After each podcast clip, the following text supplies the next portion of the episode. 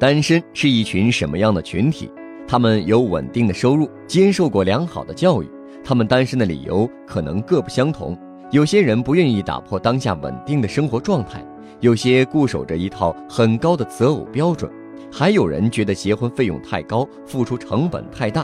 或许将这些钱用来投资自己更划得来。他们是自我享乐的代表，为了享受生活而主动选择单身。比起已婚人士，他们热衷消费，淡看储蓄。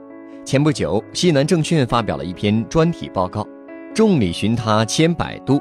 那人或在屏幕深处。报告指出，目前我国单身人口近两亿，正面临第四次单身潮。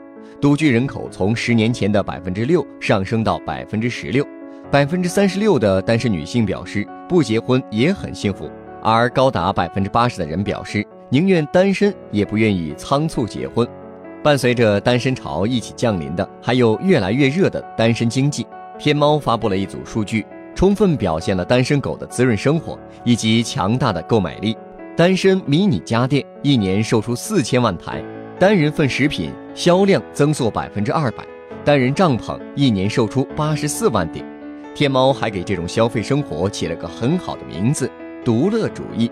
据携程网发布的独自旅行报告显示。我国独自旅行人数占总旅游人数的比例，从二零一四年的百分之八点三上升到二零一六年的百分之十五，其中女性占六成，而年龄多分布在十九岁到三十岁之间。